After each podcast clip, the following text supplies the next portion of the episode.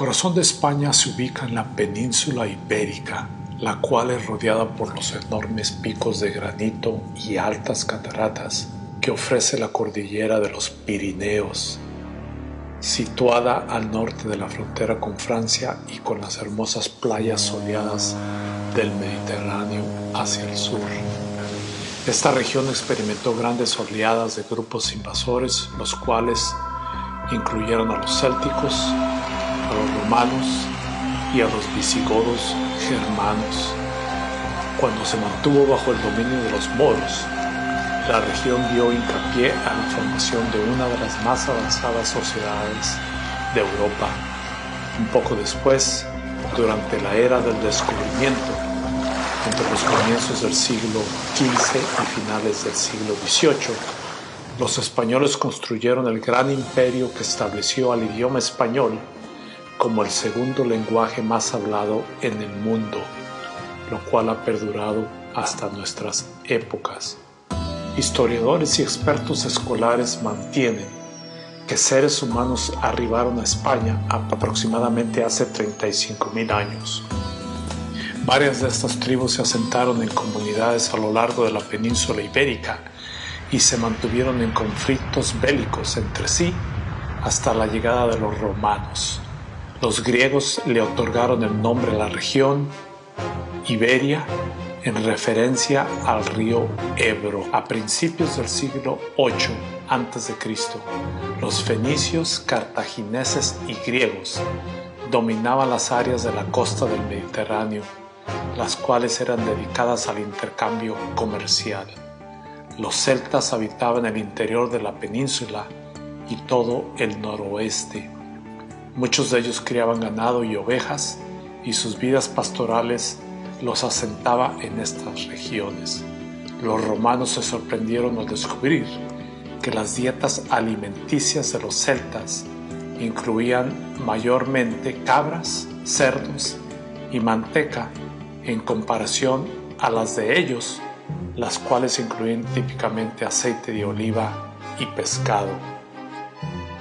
Los tartesios, que habitaban el suroeste de la península, eran reconocidos artesanos, experimentados también en el arte de la herrería, su locación geográfica y habilidades artesanas los convirtieron en ideales socios comerciales con los fenicios.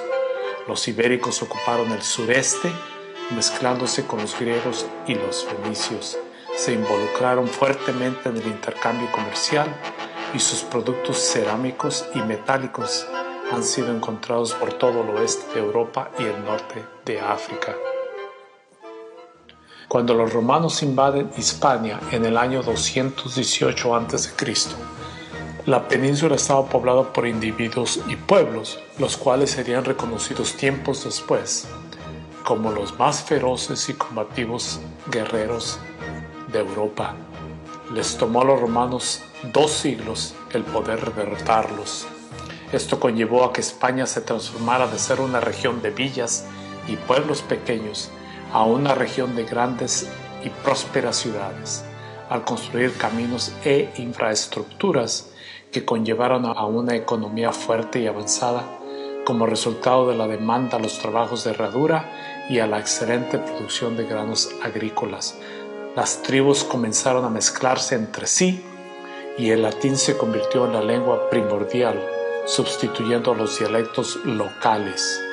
España produjo hijos famosos reconocidos por su bravura en el arte de la guerra, elocuencia pública, oradores, compositores de música, poetisas, historiadores vernáculos, genealogistas, etc.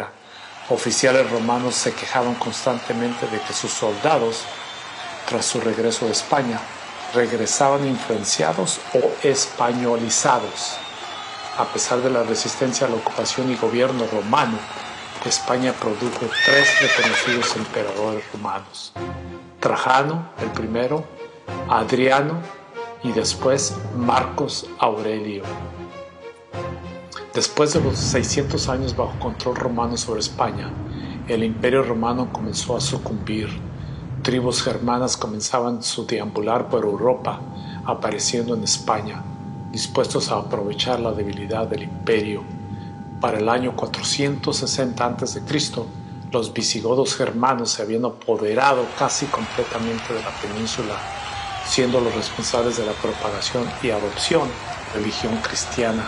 Pero aún así, idolatría a los dioses célticos y al druidismo se mantenían ampliamente en la hasta que el apóstol San Pablo introdujo el cristianismo en el año 62 después de Cristo. A pesar de esto, la religión no fue ampliamente aceptada hasta un siglo después y en comunidades rurales tardó mucho más tiempo en ser adoptada como consecuencia de las vastas tradiciones rituales y creencias prevalentes en estas comunidades.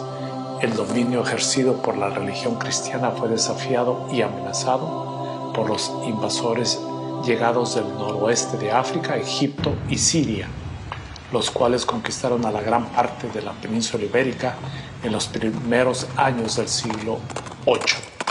Los nuevos gobernantes musulmanes generalmente permitieron a los españoles que retuvieran sus creencias y fe cristiana a cambio de pagar tributos monetarios al gobierno. De hecho, España se convirtió en un faro de tolerancia religiosa y de armonía entre sus ciudadanos. Muchos inmigrantes arribaron a esta parte de Europa escapando de persecuciones religiosas, los cuales incluían miles de judíos que arribaron con intención de obtener paz y tranquilidad. Bajo el control musulmán, España desarrolló una de las sociedades más avanzadas de toda Europa con la inauguración y creación de un sinnúmero de universidades, baños públicos, bibliotecas y muchos más beneficios públicos y sociales de los cuales contemporáneos europeos soñaban en obtener y desarrollar en sus propias entidades. Pero la vida en España sufrió un giro dramático cuando el califato musulmán comenzó a perder dominio y el control de la península.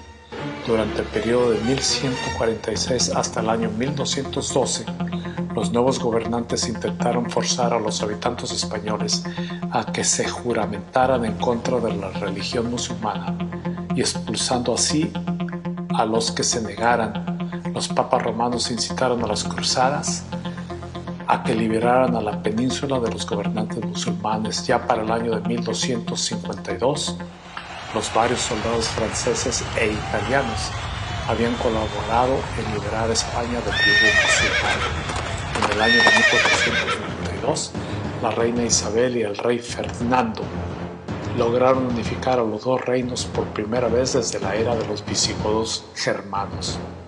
Los monarcas proclamaron decretos rechazando cualquier otra religión no apegada a la cristiana y como resultado expulsaron a más de 80.000 españoles afiliados con la religión judía y musulmán, los cuales huyeron a regiones del norte de África, Italia, Turquía, Grecia y Hungría. Muchos decidieron no huir y convertirse al cristianismo, pero sufrieron constante vigilancia y persecución a mano de las autoridades. Estos acosos constantes llevaban a que simples acciones cotidianas, como cocinar con manteca en lugar de aceite de oliva, fuera razón suficiente para ser procesados como infieles y herejes, aparentemente atentando en contra de los dogmas establecidos por la religión cristiana. El reino de Isabel la Católica y su esposo Fernando marcó el principio de la era dorada dominando los mares liderando así al resto de Europa durante la era del descubrimiento, extendiendo sus genes, cultura, lenguaje e influencia por las regiones nuevas conquistadas en el nuevo mundo.